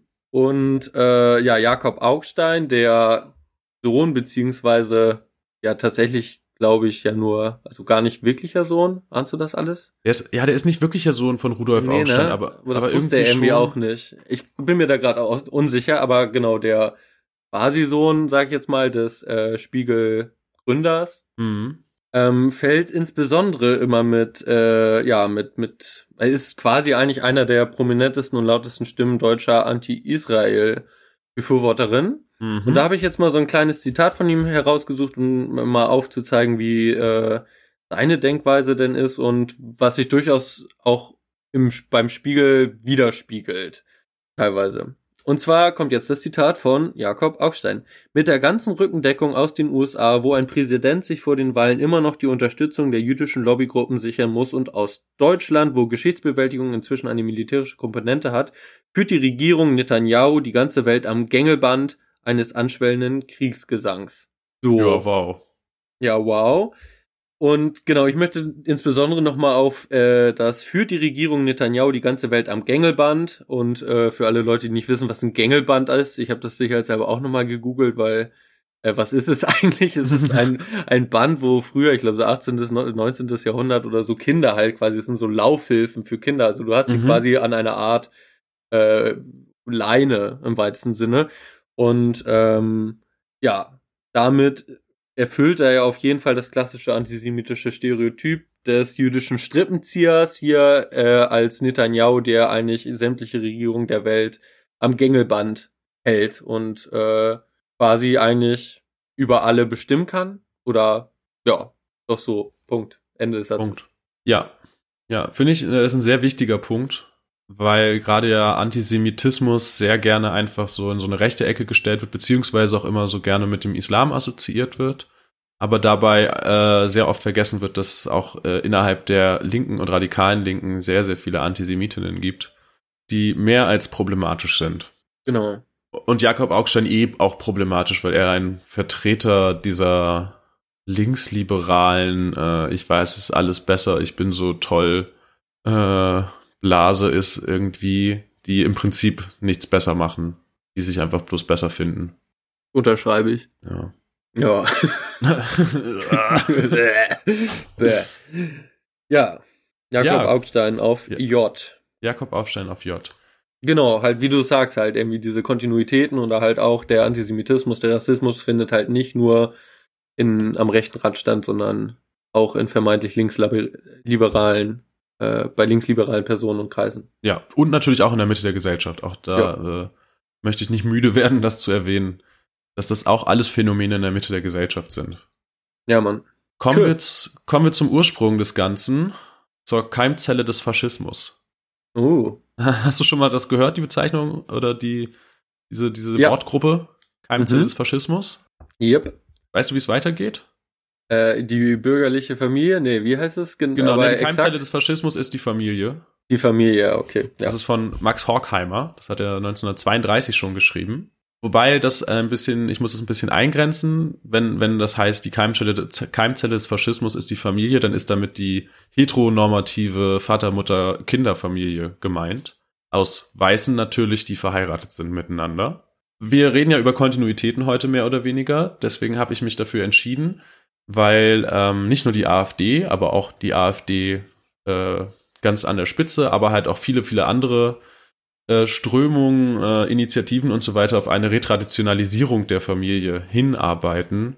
Mhm. Das heißt, dass die Eröffnung, die glücklicherweise in den letzten Jahren stattgefunden hat, als letztes prominentes Beispiel die Ehe für alle beispielsweise, dass das rückabgewickelt wird und dass äh, Familie wieder so ein exklusives Ding wird für äh, heteronormative Pärchen, die miteinander verheiratet sind. Letztlich bedeutet das aber auch dieses Ideal der Ehe, dass äh, Frauen unterdrückt und entrechtet werden und dass Menschen, die halt nicht heteronormativ leben wollen oder in anderen Verhältnissen leben wollen, halt auch äh, unterdrückt und entrechtet werden. Ähm, deswegen mein Plädoyer, Familie ist für alle da, die als Familie zusammenleben wollen, egal in welcher Konstellation. Hauptsache, die Beteiligten wollen zusammen eine Familie bilden und alle Leute, alle Menschen müssen die gleichen Rechte haben. Und dann rede ich äh, sowohl von steuerlichen Sachen als auch von ehelichen Rechten, aber auch Adoptionsrechte beispielsweise. Also eine völlige Gleichstellung der Familienmöglichkeiten für alle Menschen, egal wie sie aussehen, was sie machen und wen sie lieben. Schönes Plädoyer. Danke. da war doch, das war doch aber auch schon wieder eine etwas buntere, mutige, vorausschauende Farbe auf unserer Palette. Oder? Also ich fand, du hast einen schönen äh, Drive da reingebracht. Ja, ich habe, ich, es kann ja immer nicht nur, also ich habe noch ein paar Klopper dabei und es kann ja immer nicht alles nur, nur, nur richtig finster sein. Ja. Aber bei äh, Keimzelle des Faschismus, muss ich sagen, habe ich auch ähm, an Promis unter Palmen denken müssen. Mhm. Ich habe ja in der letzten Folge, als wir die zusammen aufgenommen haben, noch wirklich in höchsten Tönen äh, über Promis unter Palmen geredet. Ja. Hab dann aber noch mal, äh, bevor Roman die Folge fertig hatte, noch was zusätzlich aufgenommen, um mich ein bisschen zu distanzieren, weil dann äh, ich die neueste Folge gesehen hatte, in der diese sexuelle Übergriffigkeit stattgefunden hat, ähm, um mich davon zu distanzieren. Und dann kam danach die Folge, nachdem unsere Podcast-Folge rausgekommen ist, in der halt das krasse Mobbing stattgefunden hat gegen Claudia Obert. Ja, das äh, habe ich, das habe ich auch mitgekriegt und wollte ja auch mit dir drüber sprechen, weil ich eigentlich, ich habe auch nicht weiter gelesen, außer dass halt die äh, Promis unter Palmen Anzeige gegen TV-Sender Staatsanwaltschaft prüft Ermittlungen. So mhm. ist die mhm. Headline, die ich mir hier aufgeschrieben habe, um das nochmal nachzufragen, was war da los? Ja, also Claudia Obert wurde ganz klassisch gemobbt. Die war ja sowieso schon eher eine Außenseiterin ähm, und irgendwann wurde sie dann halt von allen Leuten fertig gemacht das ging halt so weit, die haben zusammen in einem Schlafzimmer geschlafen, also ich glaube, oder zu, in zwei verschiedenen, aber mehrere Leute in einem Schlafzimmer. Mhm. Und sie lag im Bett und wollte eigentlich schlafen und die anderen haben halt Krach gemacht und wollten sie nicht einschlafen lassen und so. Und dann äh, hat Bastian Jotta dieses widerliche, dieser widerliche Mensch, äh, sich einen Pickel ausgedrückt und kam wieder aus dem Bad und meinte, oh, ich habe hier gerade im Spiegel was Eitriges gesehen, das sah genauso aus wie, Cla wie Claudia oder so. Oder guckt sie an und sagt, ich habe gerade was gesehen, was äh, genauso eitrig und eklig ist. Irgendwie sowas. Also so wirklich krasses Mobbing. Sie geht dann irgendwann auch aus diesem Zimmer raus, legt sich da ins Wohnzimmer und ist wirklich fertig. Und Claudia Obert ist ja auch kein, eigentlich kein zart beseiteter Mensch äh, und ist aber wirklich komplett fertig. Und das an sich ist ja, also ich meine, das finde ich gar nicht schlecht, gar nicht schlimm, wenn sowas in einer Reality-Show passiert, weil das zeigt ja, wie kacke die Leute sind, eigentlich nur. Aber Sat 1 hat es, genauso wie auch bei diesen sexuellen Übergriffigkeiten in der Folge davor, nicht kommentiert oder nicht irgendwie eingeordnet oder sonst irgendwas, sondern einfach so stehen lassen. Und damit natürlich vermitteln sie auch das Bild, dass das okay ist, Leute zu mobben. Und äh, dass, es, dass es akzeptiert und anerkannt ist und dass es halt nicht problematisiert wird. Ja. Genauso wie, das habe ich ja auch schon in dieser Zusatzaufnahme gesagt, genauso wie mit der sexuellen Übergriffigkeit. Wenn man das nicht kommentiert und einfach so stehen lässt, dann schafft man damit gesellschaftliche Normalität. Ja. Und das war halt das ganze Problem und glaube ich auch der Grund für die Anzeige. Ja. Ja. Anja Rützel hat geschrieben, dass äh, wer Trash TV liebt, Promis unter Palmen nicht gucken, also das Finale nicht gucken. Also nach dieser Folge, in der Claudia Obert so gemobbt wurde. Das war die vorletzte Folge wir haben dann noch die Finalfolge und am Tag vor der Finalfolge hat äh, Anja Rützel geschrieben, wer Trash TV liebt, guckt sich das Finale nicht an, weil das, was da passiert ist, äh, geht einfach zu weit und ist nicht mehr zu rechtfertigen. Und wie immer stimme ich Anja Rützel zu. Doch, nahezu immer oder bisher immer recht, oder? Äh, sehr häufig, ja. Sie hat sehr häufig recht. Ja. Shoutouts. Shoutouts an AJ. Nee, A AR. AJ. Ja, auf jeden. Und was ich an der Stelle auch gesehen habe, war, dass äh, unser lieber Freund Juicy K auch einen Song rausgebracht hat. Claudia Oberzwag oder irgendwie sowas. Hast du das hat mitgekriegt? Er? Nee, habe ich überhaupt nicht mitbekommen. Hat er auf jeden Fall. Ich habe ihn mir nicht weiter angehört und ich weiß auch nicht, inwiefern das in dieser ganzen äh, Geschichte quasi einzuordnen ist. Aber hat er. Solltest du dir ja gleich anhören. Muss ich auf jeden Fall machen. Hoffentlich laber ich jetzt keinen Quatsch und hab das nur geträumt. Aber nee, ich bin mir ziemlich sicher, dass es gemacht hat. Ja, muss ich mir auf jeden Fall anhören. Ja, check das aus. Wollen wir weitermachen mit Lililil? Ich glaube, wir müssen. Ich weiß gar nicht, ob wir, ob wir mit zwei Stunden heute durchkommen mit unserem äh, Alphabet. Ja, wir sind hier bei einer Stunde ungefähr. Ja, ja Und L genau. ist auch ziemlich die Mitte, ne? Ja, ja, genau. Ja, dann äh, Galopp. Hobbygaloppi. Ja, Hoppi Galoppi. L, äh, Landgericht Schwerin. Für L. Und zwar kam. Darf ich raten? Ja, Geht es um den Nazi-Prepper-Bullen vom SEK? genau, es geht um Marco G. Nice. Genau, und äh, jetzt ist gerade relativ neu das ähm, schriftliche Urteil veröffentlicht worden. Also ich glaube, das Urteil wurde Ende letzten Jahres gesprochen und jetzt gab's, ich weiß nicht, ich kenne mich mit diesen juristischen Schritten, um ehrlich zu sein, nicht so besonders gut aus. Aber jetzt, so glaube ich, relativ neu ist das äh, allumfassende oder das ganzheitliche äh, schriftliche Urteil auch veröffentlicht worden, umfasst 64 Seiten. Und ähm, naja, anhand dieses Urteils möchte ich eigentlich nur mal aufzeigen, es geht natürlich nicht nur um das Landgericht Schwerin, sondern auch hier steht das Landgericht Schwerin symbolisch für die Justiz in Deutschland teilweise Mhm. oder größtenteils. Und genau, dann möchte ich einfach mal ein bisschen draus zitieren. Ich zitiere äh, sowohl aus dem Urteil als auch aus dem Taz-Artikel von Sebastian Erb und Christina Schmidt, ähm, die ähm, auch die, ja, die zu der Prepper-Szene, Nordkreuz, Hannibal etc. recherchieren. Mhm. Genau, und möchte ja euch jetzt mal zeigen, was so ein Landgericht äh, ja urteilt zu einem Polizist, der beim SEK gearbeitet hat und Waffen entwendet hat und gleichzeitig in rechtsradikalen Chat, äh, Chaträumen quasi vernetzt war, ja, wie so ein deutsches Gericht dem ihm gegenüber urteilt. Fangen wir an. Das Gericht schreibt, es stehe fest, dass es sich bei dieser Tat um eine einmalige, wenn auch zeitlich und inhaltlich sehr ausgedehnte Verfehlung handelt. Hm. Finde ich jetzt schon komisch, weil einmalig Mhm. ja klar, sie erkennen sogar, es ist zeitlich und inhaltlich sehr ausgedehnt, aber stufen es trotzdem als einmalige Verfehlung ein, obwohl es ja auch über Jahre lief. Mhm. Ähm, so, was hat Marco G. gemacht? Ähm, er war Chef der Prepper-Gruppe Nordkreuz, die als Teil des Hannibal-Netzwerks bekannt wurde. Gegen zwei ihrer Mitglieder ermittelt der Generalbundesanwalt wegen Terrorverdachts. Marco G. selbst wurde im Dezember 2019 zu einem Jahr und neun Monaten Haft auf Bewährung verurteilt wegen Verstoßes gegen das Kriegswaffenkontrollgesetz. Dass er rund 55.000 Schuss Munition hortete, hat viele Menschen bestürzt. Zitat aus dem Artikel.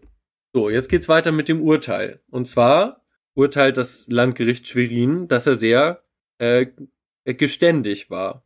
Zitat, die Angeklagte hat sich in besonderer Art und Weise vollumfänglich geständig eingelassen. Ihm wird also zugute gehalten, dass er, äh, naja, kooperativ mit äh, den Ermittlungsbehörden und dem Gericht umgegangen ist. Jetzt äh, schreibt die Taz aber berechtigterweise, naja, das ist nicht ganz richtig eigentlich, weil zum Beispiel musste erstmal eine zweite Durchsuchung bei ihm stattfinden, um große Teile der gehorteten Munition zu finden. Also er war sowas von nicht geständig, hat nicht gesagt, dass er noch mehr hat, sondern es musste noch eine extra Durchsuchung stattfinden. Okay, Punkt eins. Punkt zwei. Äh, wie steht's um seine Ideologie? Was sagt dazu das Gericht? Zitat aus dem Artikel. Kein Zweifel sieht das Gericht daran, dass Marco G. fremdenfeindliche und rechtsradikale Inhalte ausgetauscht hat. Etwa Geburtstagswünsche für Adolf Hitler. Punkt. Relativiert wird das dadurch, dass er, Zitat aus dem Urteil, im Wesentlichen, im Wesentlichen nur Empfänger solcher Nachrichten war und diese nur vergleichsweise wenig positiv kommentiert und oder weitergeleitet hat. Was ja auch schon wieder ein extrem komischer Maßstab irgendwie ist. Absolut. Ähm, genau. Und äh, sie attestieren ihm aber, äh, dass er im weitesten Sinne noch auf dem Recht stehe. Und jetzt kommt hier weiter, ähm, ein wei also jetzt zitiere ich weiter aus dem Urteil. Es könne nicht festgestellt werden, dass der Angeklagte auf den Eintritt dieses Ereignisses, damit ist der Tag X gemeint, hingearbeitet habe oder dass er konkret beabsichtigte, Waffen und Munition bei Eintritt des Tages X in nichts recht, rechtskonformer Art und Weise zu nutzen. Dazu muss man noch was sagen, in dieser Prepper-Szene oder in der Prepper-Szene ist der Tag X quasi der, der Ausbruch des Bürgerkrieges, äh, um das System gewaltvoll zu stürzen. Mhm. Kann man das so sagen? Bisschen Ja. verkürzt vielleicht. Genau, und das, äh, das Gericht ähm, stellt fest, war hat er diese, äh, diese äh, Nachrichten rechtsradikaler Natur nicht nur nicht ganz positiv weitergeleitet, aber sie attestieren mir trotzdem gewisse fremdenfeindliche und äh, menschverachtende Beweggründe. Sie sagen auch, dass er auf diesen Tag X hingearbeitet haben, aber sie sehen nicht, dass er diese Waffen auch gebrauchen wollte. In rechtskonformer Art und Weise. In nicht rechtskonformer Art und Weise. Und jetzt fragen die äh, Autorinnen der Taz berechtigterweise, aber was wäre überhaupt eine legale Nutzung von Gewehren und Zehntausenden Schuss Munition am Tag X? Kurz vor dem Bürgerkrieg noch schnell eine Runde mit Freunden auf den Schießstand. Oder die freiheitlich-demokratische Grundordnung verteidigen als Polizist. So, das wäre die andere Alternative. Beides sehr unwahrscheinlich. Sehr naiv ja. von dem Gericht, könnte man sagen. Ist so. es naiv? Naja, entweder ist es naiv oder es ist halt politisch gewollt. Oder es ja. ist, was heißt gewollt, aber es ist akzeptiert. Ja, eine, eine Krähe hackt der anderen kein Auge aus, heißt ja. es ja. Und die staatlichen Behörden stehen sich relativ nah und das zeigt sich ja immer wieder, dass ähm, gerade Polizistinnen zum Beispiel, wenn sie mit der Justiz in Berührung kommen, mit einem ganz anderen Maßstab äh, bewertet werden als äh, andere Menschen. Und auch, dass es äh, immer, also dass auch Rechtsradikale mit einem ganz anderen Maßstab äh, verurteilt und beurteilt werden als beispielsweise auch Linksradikale. Genau. Ja, das zeigt sich hier halt auch. Also ähm, es irgendwie wird immer positiv entschieden sozusagen. Irgendwie alles, was er von sich gibt oder alles, was es an Beweisstücke gibt, wird irgendwie so positiv ist auch oder so, so gut es auch gerade geht, irgendwie versucht in ein rechtskonformes Licht zu stellen. Also mhm. Es ist extrem milde. Und so heißt es denn auch am Ende, bei der Strafzumessung schließlich legte es das Gericht zugunsten des Angeklagten aus, dass er zwar unter anderem eine Maschinenpistole besessen habe, aber, Zitat aus dem Urteil, schließlich auch keine besonders schweren Kriegswaffen wie Lenkflugkörper, Kampfpanzer oder Kriegsschiffe. Das heißt, der Maßstab für, für eine, ein, ein wirklich schlimmen Rechtsbruch ist quasi, dass man ein Kriegsschiff erstmal der Bundeswehr oder dem SEK oder was auch immer für eine Behörde klauen muss. Und Maschinenpistole reicht wohl nicht aus. Ja, aber das also als Rechter halt nicht. Stell dir mal vor, als Linker hast du eine Maschinenpistole rumliegen, dann gehst du zehn Jahre in Bau. Ja, aber hallo. Ja, dazu gibt's eigentlich nicht viel zu sagen mehr. Nee. Ja, wie gesagt, ich hoffe, ich habe das halbwegs logisch äh, zusammengebracht. Äh, ansonsten guckt euch das an.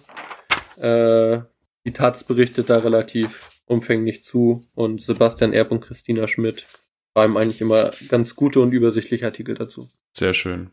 Das war L. L. L. L. Ja, ich versuche mich jetzt ein bisschen kürzer zu fassen. Ich habe ein bisschen ja, Angst, dass wir, dass wir zeitlich nicht sonst durchkommen. Ja. Aber der nächste Punkt ist auch relativ kurz, aber, äh, aber trotzdem nicht weniger eindrucksvoll. M. Morde. Mhm. Seit, zwei, äh, seit 1990 sind mindestens 208 Menschen Todesopfer rechter Gewalt geworden. Äh, vor 1990 gab es nicht mal eine einheitliche Erfassung, weder medial noch, äh, noch behördlich. Ja, und da ähm, muss man, das sind ja erfasste Zahlen auch, ne? Also, ja, das sind erfasste Zahlen. Naja, genau, deswegen habe ich gesagt mindestens. Aber mhm. Das sind auch nur die von der Amadeo Antonio Stiftung erfassten Zahlen. Die Behörden haben seit 1990 gerade mal 94, äh, seit 1990 gerade mal 94 Todesopfer gezählt. Ähm, ja, und das zum Beispiel, also äh, krasses Beispiel ist ja immer wieder, dass der äh, NSU bis, also dass die Opfer des NSU bis zur Selbstenttarnung ja niemals als äh, Opfer rechter Gewalt gewertet wurden, sondern im Gegenteil, es wurde im Umfeld der Opfer gesucht und es wurde Clankriminalität, Familienkriminalität, was weiß ich vermutet, obwohl es halt rassistisch, fas faschistisch motivierte Morde waren. Und genauso ist es auch zum Beispiel bei diesem Terroranschlag in München, der vor ein paar Jahren war, da hat ja dieser 17-Jährige ja. auch Menschen umgebracht. Und das wurde auch bis vor kurzem als äh, Amoklauf gewertet und nicht als rassistischer Anschlag. Ähm, das ist ja auf dem rechten Auge nicht nur blind, sondern auch noch wegguckend. Dann. Ja. Äh, was auch noch wichtig ist zu erwähnen, weil das erstaunlich viele Leute immer nicht auf der Pfanne haben, auch in der DDR gab es äh, rechte Gewalt und rechte Morde. Leider habe ich dazu keine konkreten Zahlen gefunden. Aber auch in der DDR gab es das. Punkt. Punkt. Ja, sehr guter Hinweis wieder. Oder sehr gute sehr guter Blick. Mache ich weiter mit N? Machst du weiter mit N? Ich mache N mit N weiter. Wir müssen auf die Zeit gucken, ne? Ja. Mhm. N wie Nazi-Kiez. Und zwar habe ich da ausgesucht Dortmund-Dorsfeld und das Dorf Jamel in Mecklenburg-Vorpommern. Mhm. Und zwar geht es mir einmal darum, dass es natürlich schrecklich ist, dass es diese, diese Nazi-Kieze quasi gibt, so wie Dortmund-Dorsfeld, aber der, ja, meine Perspektive ist halt auch, wie der Umgang mit diesen Nazi-Hochburgen stattfindet. Ähm, und äh, sowohl zu Jamel als auch zu Dortmund-Dorsfeld gibt es relativ prominente äh, Beiträge, einmal von Spiegel Online zu Dortmund-Dorsfeld und äh, das andere ist äh, vom NDR-Magazin Panorama mit Michel Abdullahi, der mhm. in Jamel war. Mhm. Kann man sich angucken. Und ähm, ja, Dortmund-Dorsfeld äh, ist, glaube ich, ein Vorort von äh, Dortmund, wo mehrere Häuser an Nazis vermietet werden und. Das ist ein Viertel, glaube ich, ein normales. Ja, ist genau, ja, ein Viertel, ja. Ähm, und genau, und mehrere Häuser werden an Nazis vermietet und so äh, wächst natürlich die Struktur auch. Also ein Nazi ist hingezogen und äh, zwei kommen nach, so ungefähr. Mhm. Also es wächst immer weiter und ähm, angefangen hat das mit den Häusern von einem sogenannten Kurt Poth. Und äh, seine Aussagen zu äh, den Nazi-Strukturen in seinen Häusern bringt eigentlich auf den Punkt, wie das Verhältnis zu diesen Nazi-Kitzen ist. Und zwar sagt er, Zitat, noch nie habe ich so gute Mieter gehabt. Ich laufe bei den Aufmärschen zwar nicht mit, aber ich stört äh, aber mich stört es auch nichts. Und jetzt kommt der entscheidende Satz. Die tun mir doch nichts. Mhm. Also, natürlich tun sie ihm auch nichts, weil er, was weiß ich, mit seinen 90 Jahren vielleicht sogar, äh, wie aktiv er auch damals war. Aber er ist halt auch einfach nicht Zielscheibe von Nazis. Nee, er ist ein scheiß alter weißer Opa. Genau, und äh, solange es, solange sie ihn nicht als Feindbild ausmachen, fährt es ihn nicht, weil sie, die Miete kommt pünktlich und es laufen nicht mehr so viele Kinder rum. Ja. Das reicht dann schon. Andere Bewohnerinnen werden in der Spiegel Online auch noch, äh, Doku auch noch befragt und ähm, da ist auch wieder irgendwie so ein klassischer, so eine klassische Reaktion darauf, wenn man Leute zu, zu Nazi-Hochburgen, gibt's ja auch noch ganz viele, was weiß ich, Wurzen, Eisenach, ähm, zum Beispiel befragt und das Blödeste, was, oder das Schlimmste, was die Leute immer ausmachen, ist, dass die Stadt, der Kiezviertel, das Dorf, was auch immer, wegen der Nazis so eine schlechte, so einen schlechten Ruf kriegt und dass das mhm. ja alles nicht stimmt. Das ist ja nur eine Minderheit, wenn überhaupt. Mhm. Und meistens werden, werden die Augen gänzlich verschlossen. Ja. Ja, das ist auch so symptomatisch, dass halt tatsächlich das Problem an Nazis in der Nachbarschaft der, äh, der, der rufschädigende Aspekt ist. Also daran stören sich halt die genau. Leute. Nicht daran, dass es halt verkackte Nazis äh, und Faschistinnen sind, sondern nein, es geht um die Rufschädigung. Ja. Ja, ja, guckt euch den Beitrag zu Jamel auch noch an. Da hätte ich jetzt auch noch was kurz gesagt, aber das cutten wir, glaube ich. Ja, guckt euch das einfach an. Das ist äh, sehr eindrucksvoll. Auf jeden Fall. Und nochmal Shoutouts an dieses Ehepaar, das da lebt und das sich als einzige aktiv den Nazis entgegenstellt, obwohl genau. äh, auch ihre Scheune darunter zum Beispiel gelitten hat und sie dauerhaften Drohungen und Anfeindungen ausgesetzt sind. Shoutouts an Birgit und Horst Lohmeier. Genau, genau die. Ähm, ich habe beim bei O das äh, Wort Opfermythos notiert. Sehr stark. Also was heißt sehr stark, aber ja, sehr gut, sehr guter Punkt mal wieder. Äh, unter Opfermythos kann oder kann man einem allgemein verstehen, dass sich die äh, Deutschen oder auch Österreicherinnen äh, als Opfer des äh, NS irgendwie darstellen oder von Kriegs angeblichen Kriegsverbrechen durch die Alliierten. Ähm, Opfermythos ähm, spielt zum Beispiel immer wieder in Dresden eine Rolle, wenn es um die Bombardierung Dresdens geht. Mhm. Dann äh, wird von Kriegsverbrechen durch die Alliierten gesprochen und so weiter. Äh, an diesem Mythos wirken auch äh, demokratische, und ich mache wieder meine berühmten äh, äh, Gänsefüßchen in die Luft, demokratische Politikerinnen wirken daran mit, wenn zum Beispiel äh, am Gedenktag der Bombardierung Dresdens Grenze niedergelegt werden ich, hab, ich stelle mir sowieso seit Jahren die Frage, wozu gibt es überhaupt diesen Tag?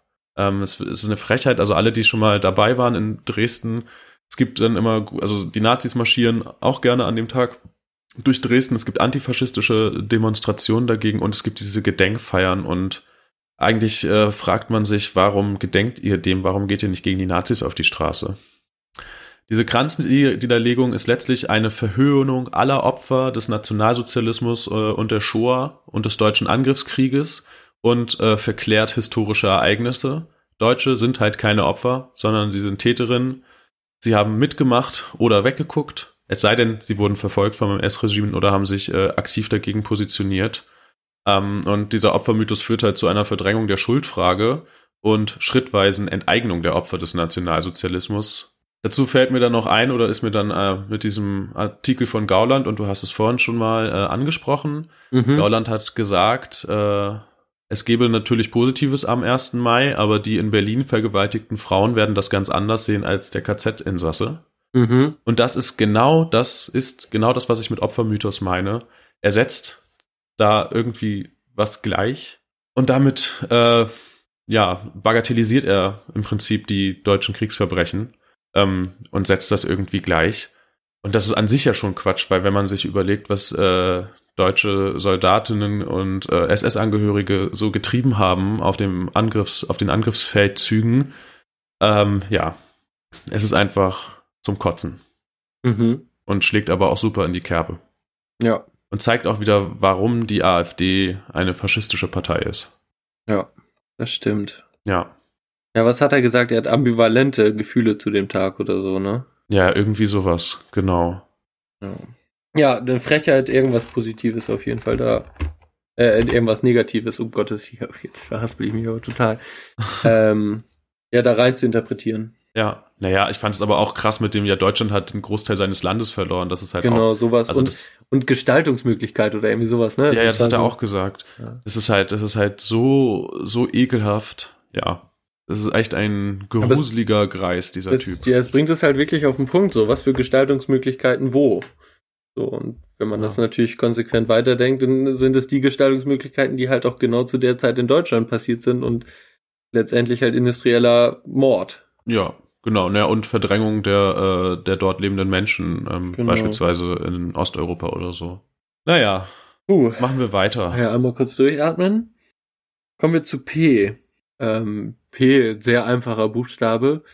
Patriotismus mhm. hätte man nehmen können. Antipatriotismus hätte man auch nehmen können. Die Polizei hätte man auch nehmen können. Die Prepper hätte man auch nehmen können. Wurde ei, aber ei, alles schon so ein bisschen abgedeckt, dachte ich mir. Der Patriotismus noch nicht so richtig, aber äh ja, ich dachte so im, im Sinne von, weiß nicht, Volk und Heimat und so, dass man das als ein Konstrukt quasi behandelt. Mhm. Und ich möchte mich mal wieder auf eine Person stürzen, ähm, die Mitglied der Partei Die Grün ist. Mhm. Die Rede ist von Boris Palmer, mhm. der Holzkopf. Und zwar ähm, war mir das an dieser Stelle nochmal wichtig, um halt genau aufzuzeigen, dass halt auch in anderen Parteien als die AfD und auch in anderen Parteien als die AfD oder äh, nee, CDU, das war der Punkt, die du ja auch schon berechtigterweise angesprochen hast, sondern auch in äh, linken Parteien wirklich ganz, ganz schlimme äh, Denkmuster stattfinden. Und genau, Boris Palmer hat sich ja auch aktuell ähm, wieder zu Wort gemeldet und zwar hat er die, nein, wie soll man sagen, die lebensrettenden Maßnahmen bei alten Corona-Erkrankten oder Covid-19-Erkrankten so kommentiert. Ich sage es Ihnen mal ganz brutal. Wir retten in Deutschland möglicherweise Menschen, die in einem halben Jahr sowieso tot wären. Mhm. Problematischer Satz, weil er in seiner Konsequenz ethisch, also in konsequenter Art und Weise heißt es ja eigentlich, dein Leben ist nicht mehr wertvoll oder es ist nicht, es ist, der Aufwand ist es quasi nicht wert, dich zu retten. Mhm.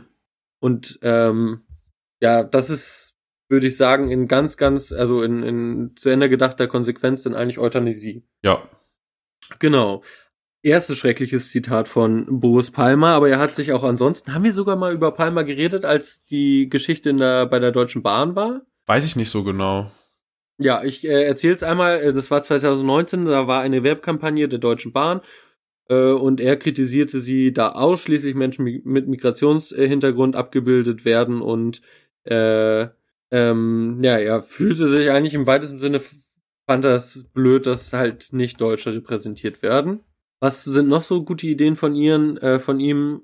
Er hat unter anderem eine Liste der Auffälligen in Tübingen, wo er äh, Bürgermeister ist, äh, etabliert. Und zwar ist sein Vorschlag, auffällige, in Anführungsstrichen, Flüchtlinge äh, von den Kommunen in sichere Landeseinrichtungen in entlegenen Gegenden zu verbringen und dort unter Polizeibewachung zu stellen. So, diese Liste der Auffälligen sollte aber nicht nur aus ich sag jetzt mal, also aus Leuten, die juristisch, also die Straftäter waren und wo es irgendwie eine juristische Rechtfertigung geben könnte, nicht mal, also nicht mal das, sondern Zitat, es sollen auch tu nicht gute im öffentlichen, also tu nicht gute, die im öffentlichen Raum auffallen, auf diese Liste gesetzt werden und ähm, wie heißt es weiter, in einer zentralen Liste erfasst werden. Personen auf diese Liste sollen künftig in einer bewachten Flüchtlingsunterkunft in Tübingen konzentriert und Einschränkungen in ihrer Freizügigkeit unterworfen werden. Mhm. Genau, und das halt eigentlich nicht mal mit juristischer Begründung, sondern eigentlich nach Gutdünken. Ekelhaft. Ekelhaft. Und das alles in der Partei Die Grünen. Ja, wobei du hast gesagt Linke, ich finde, Die Grüne ist jetzt nicht unbedingt eine linke Partei. Vermeintlich links, sagen wir so. Vermeintlich links. Oder ja. selbst, Selbstbild. Mhm. Oder weiß nicht, wahrscheinlich ist es nicht mehr das Selbstbild mehr, keine Ahnung. Die Grünen halt. Die Grünen. Ja, das passt zu meinem nächsten Punkt. Q, Querfront. Ja. Oh ja. Ähm, das ist ein Sammelbegriff für antidemokratische, antisemitische, verschwörungstheoretische, rassistische und populistische Positionen. Querfronten gibt schon seit der Weimarer Republik. Was zeichnet sie aus? Ähm, ganz unabhängig von ihren politischen, äh, ihrer politischen Meinung oder Anschauung äh, verbinden sich Menschen ähm, und kämpfen für oder meistens gegen irgendetwas. Äh, berühmte Akteurinnen sind in diesem Zusammenhang immer wieder Ken Jebsen, Jürgen Elsässer oder als äh, Ereignisse die Mahnwachen für den Frieden zum Beispiel. Oder gerade die Hygienedemos in Berlin. Mhm. Ähm, oder was halt auch die, auch ein schönes Beispiel ist, ist die ganz, ganz neue Partei Widerstand 2020, die sich gegen die Corona-Regeln äh, auflehnen will. Oder äh, vom Mittwoch ein Beispiel, die Demo vom Reichstag, die von Attila Hildmann angemeldet wurde, der ja. äh, Porsche-Veganer, den auch viele kennen, der jetzt auch mittlerweile offen in der verschwörungstheoretischen Ecke sich ähm, eingefunden hat. Der hat auf dieser Demo davon von der angeblichen Weltherrschaft von Bill Gates geredet, von Freimauern und von drohenden Bioangriffen. Und was ich auch ganz schön fand in dem Tagesspiegelartikel, den ich gelesen habe, Teilnehmerinnen von Ort vor Ort laufen da mit T-Shirts von Feine Sahne Fischfilet rum zwischen äh, Reichsbürgerinnen und Nazis. Wow. Deswegen mein Appell, äh, wenn ihr auf die Straße geht, guckt, mit wem ihr auf die Straße geht und wofür beziehungsweise wogegen. Mein Kuh. Ja, Mann. Äh, mein eher halte ich kalt, äh, halte ich kalt. ja, kalt ist es auch, aber äh, halte ich kurz. Und zwar habe ich hier auch äh, als Person Rainer Wendt. Mhm. Kennst du vielleicht äh, ja, Vorsitzender ja. der deutschen Polizei, einer deutschen Polizeigewerkschaft, ich weiß gar nicht, wie sie nee, genau nee, heißt. Nee, der deutschen Polizeigewerkschaft, das ist die ja. DPOLK. Deutsche Polizeigewerkschaft ja. heißen die. Und die andere ist die Gewerkschaft der Polizei, das sind die beiden großen. Genau. Äh, absolut ekelhafter, autoritärer Typ, mhm. der zu allen Diskussionen immer was äh, beizubuttern hat in ekelhafter Art und Weise. Ähm, ja, aber halt auch nur ein, äh, eine Symbolfigur äh, der autoritären Struktur in der Polizei. Ja, genau. Reichsbürger mit R auch. Komme ich nochmal bei X drauf zurück. Okay. Da ist nämlich so ein prominenter Vertreter mit X. Ich da, dachte mir schon, dass das dein X sein könnte, tatsächlich. Ja.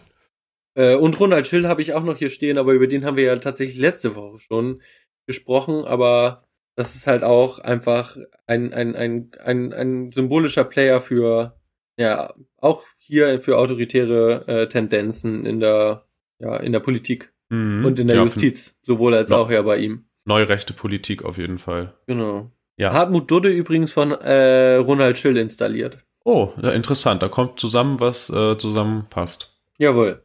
Den gebe ich ab an S, an, an, an den Lieutenant. Ah, der Lieutenant. Eldo. Das ist eins, eins der äh, unangenehmsten Themen. Was ist alles unangenehm? Aber ich habe bei S Shoah. Ja. Was auch sonst.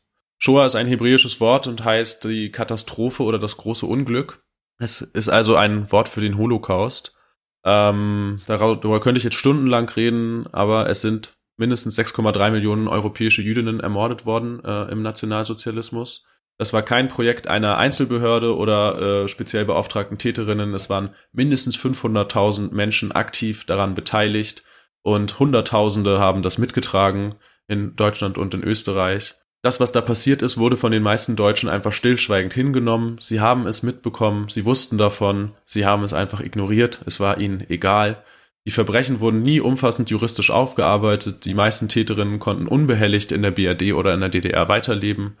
Erst in den letzten Jahren gibt's verstärkt Bemühungen, aber das ist mittlerweile so, dass die Leute so alt sind, dass sie halt nicht mehr verhandlungsfähig sind oder dass halt auch einfach Zeuginnen nicht mehr leben und es deswegen sehr schwer ist, ihnen die Verbrechen nachzuweisen.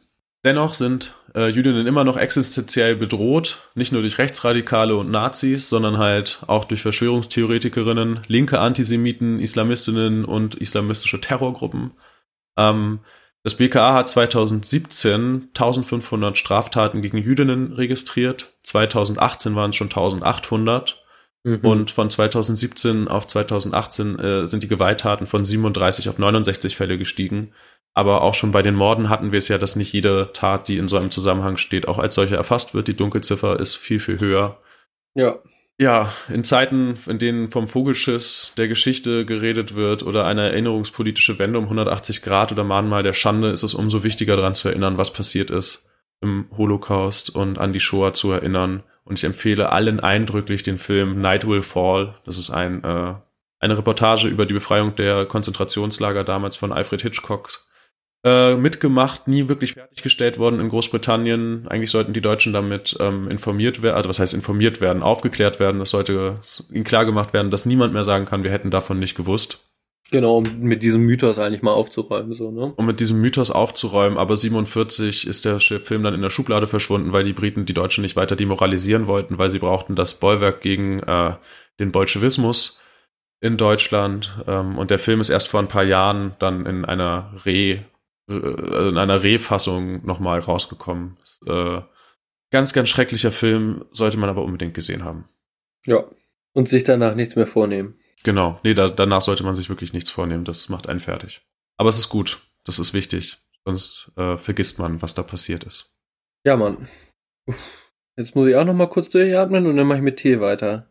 So, jetzt mache ich mit Tee weiter. ähm, und zwar habe ich mich bei Tee äh, für Talkrunden sämtliche Art, also politische Talkrunden entschieden. Ich spreche hier von Anne Will, hart aber fair mit Plasberg oder Maybrit Illner oder Sandra mhm. Maischberger und es gibt bestimmt noch viele weitere andere.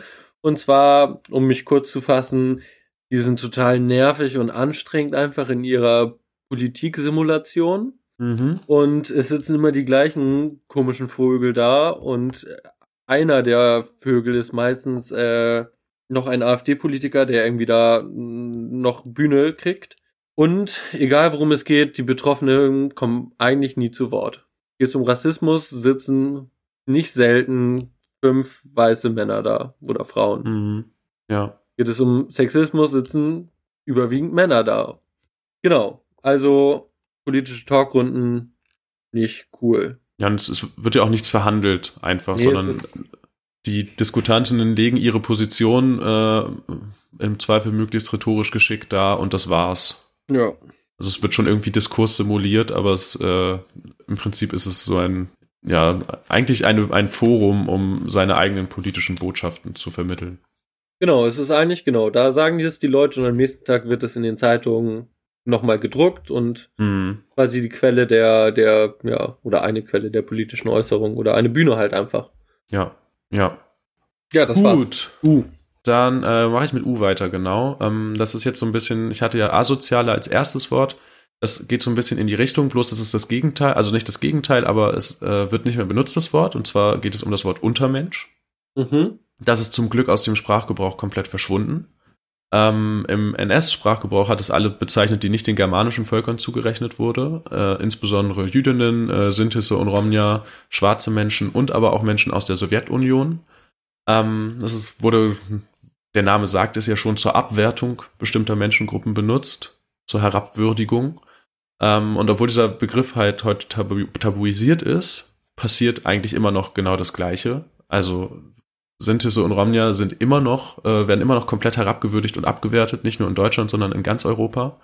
Geflüchtete Menschen auch, insbesondere Menschen, die aus ökonomischen Gründen fliehen. Also äh, das besprechen wir ja auch nicht zum ersten Mal, diese Zweiteilung, immer diese sogenannten Wirtschaftsflüchtlinge, was ja einfach nur eine Abwertung ist und eine äh, ja, Herabsetzung.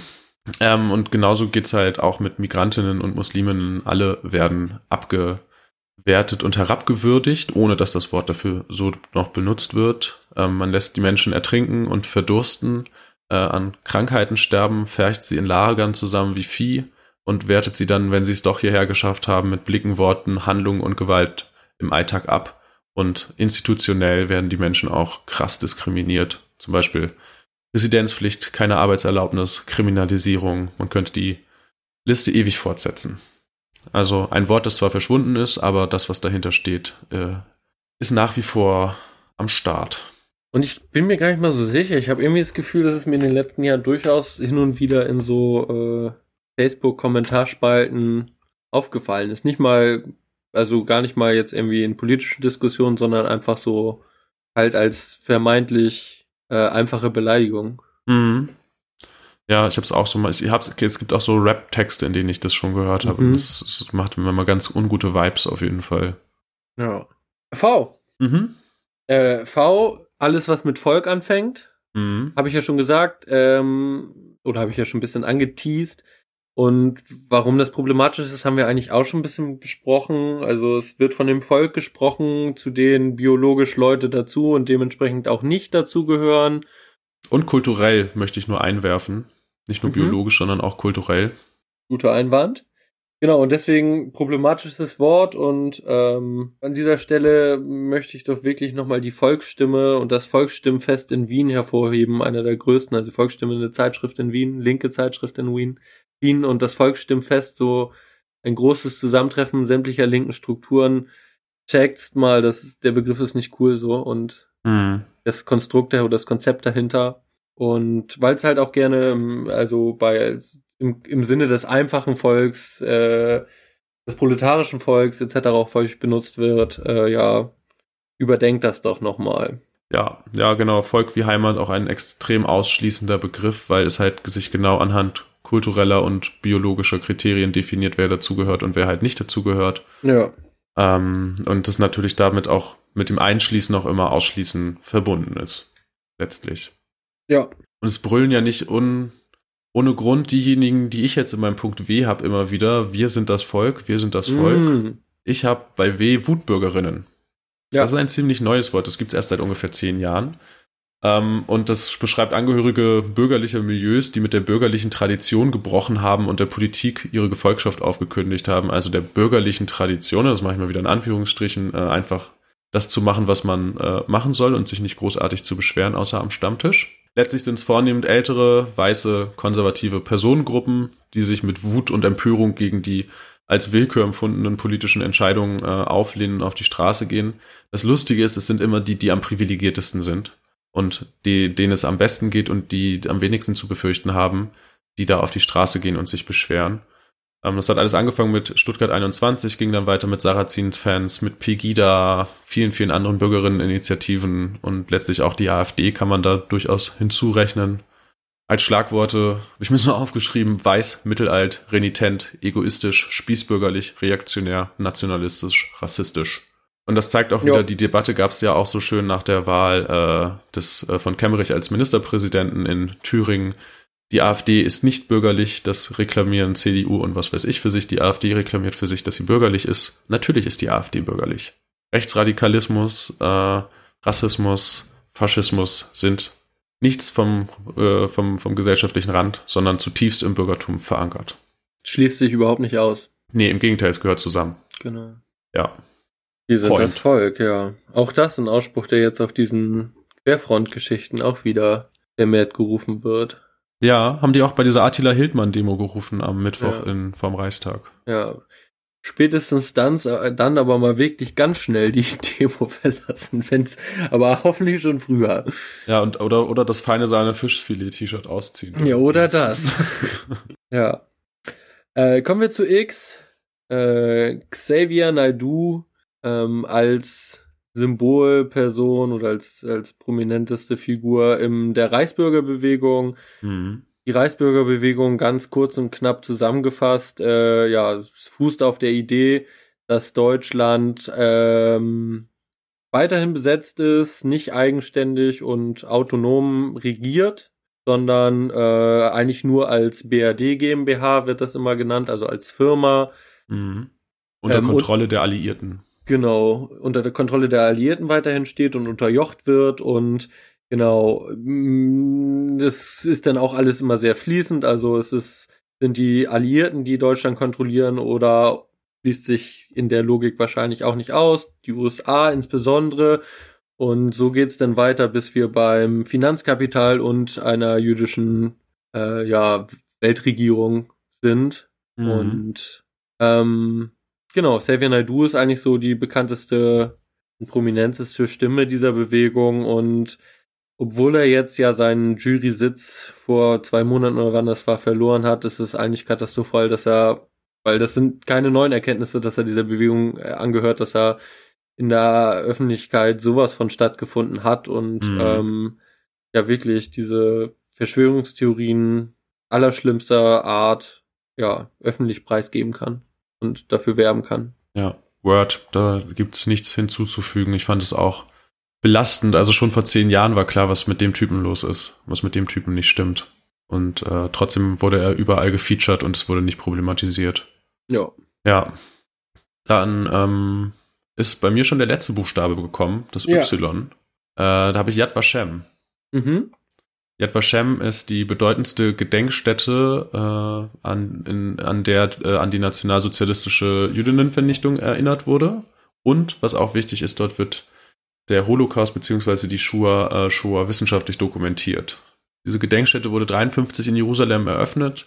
Es gibt einerseits äh, das Museum zur Geschichte des Holocausts, das sowohl das jüdische Leben vor dem Nationalsozialismus als halt auch die äh, Entrechtung, ähm, ja, Ver, äh, Vertreibung beziehungsweise Deportation, äh, den Massenmord, aber auch dann äh, die Folgen des, äh, des NS des, der NS-Kriegsverbrechen, also die Suche nach Überlebenden und Familienangehörigen und so weiter dokumentiert. Ähm, dazu gibt es dann halt auch viele Gedenkstätten auf dem Gelände, die wichtig sind. Und was halt auch sehr wichtig ist, es gibt die größte Sammlung von Büchern über den Holocaust da und die zentrale Datenbank der Namen der Holocaust-Opfer, was auch extrem, extrem, extrem wichtig ist. Ähm, besonders wenn das äh, Geschehene immer weiter in Vergessenheit gerät und relativiert wird. Wir hatten es vorhin schon mal mit dem Vogelschiss und auch die Zeitzeuginnen sterben, die davon berichten können, was damals passiert ist. Erinnerung muss halt aktiv erhalten bleiben. Ja. Und ich finde es dann immer wieder sehr belastend, wenn Leute auch zum Beispiel fordern, Auschwitz oder sowas endlich mal platt zu machen oder so. Das ist ja einer der äh, prominentesten Befürworter, Henrik M. Aber an dem werde ich mich nochmal in einer anderen Folge abarbeiten. Ich habe schon geplant, irgendwann mal eine Folge zu machen, an der, in der ich mich nur an problematischen Männern abarbeite. da können wir ja mal gespannt sein. Ja, sein Arsch steht auf jeden Fall auf meiner Liste. ja, Erinnerungskultur extrem wichtig, sollte, ja, es darf, also ja, es muss erinnert werden, um sich halt dieser Schrecklichkeit und halt bewusst zu sein. Mhm. Ja. Ähm, ja, ich bin jetzt mit dem letzten Buchstaben dran. Biste. Und ich bin, ich weiß gar nicht, ob es jetzt ein bisschen billig ist, was ich für das Z gemacht habe, oder ob es vielleicht auch gar nicht so ein ganz schlechter Abschluss ist. Und zwar habe ich mich bei dem Buchstaben Z dafür entschieden, einfach einige Orte vorzulesen, wo genau das Alphabet, wie wir es gerade vorgetragen haben, und wo genau die Dinge, die wir problematisiert haben, stattfinden. Und zwar lese ich vor, es gibt einige deutsche Dörfer, die mit Z anfangen. Zappakuk, Tabitz, Tarensdorf, Tellingen, Zeulenroda, Ziesar, Zolling, Zorge und Zwickau als prominente Stadt oder Zisch. Und ähm, ich hoffe, ich tue da, da keinem Dorf Unrecht, aber ich bin mir sehr sicher, dass äh, eigentlich alles, was wir hier problematisiert haben, in genau diesen deutschen Dörfern stattfindet. Word. Weil die Dorfgemeinschaft ist neben der Familie, glaube ich, die zweite sehr große Keimzelle des Faschismus. Auf jeden Fall, ich zitiere da, da Kolja von der Antilopen-Gang, das Dorf ist der Faschismus. Ja, es ist nicht, nicht mal die Keimzelle, sondern es ist eine, das ist eine Gleichung. Ja, absolut. Uh. Ja, das, äh, also es war klar, dass es so sein, dass die Folge so werden würde, aber sie war hart dann doch hinten raus. Ja, es ist, an, es ist fordernd, anstrengend, ne? Ja. Ja, aber es ist nicht so, macht nicht so viel Spaß. Nee, es macht nicht so viel Spaß, aber ich finde es extrem wichtig, dass wir uns das zugemutet haben, einerseits und dass wir es andererseits aber auch unseren Zuhörerinnen zumuten, weil bei der ganzen Freude über den äh, 8.5., die ja auch berechtigt ist, das trotzdem wichtig ist, daran zu denken, dass äh, es immer noch, dass der, dass der Faschismus überlebt hat. Er hat sich woanders hin verlagert, er wurde zurückgedrängt, aber er ist immer noch da, er ist immer noch tödlich und äh, er fordert jährlich neue Opfer. Und es ist noch extrem viel zu tun.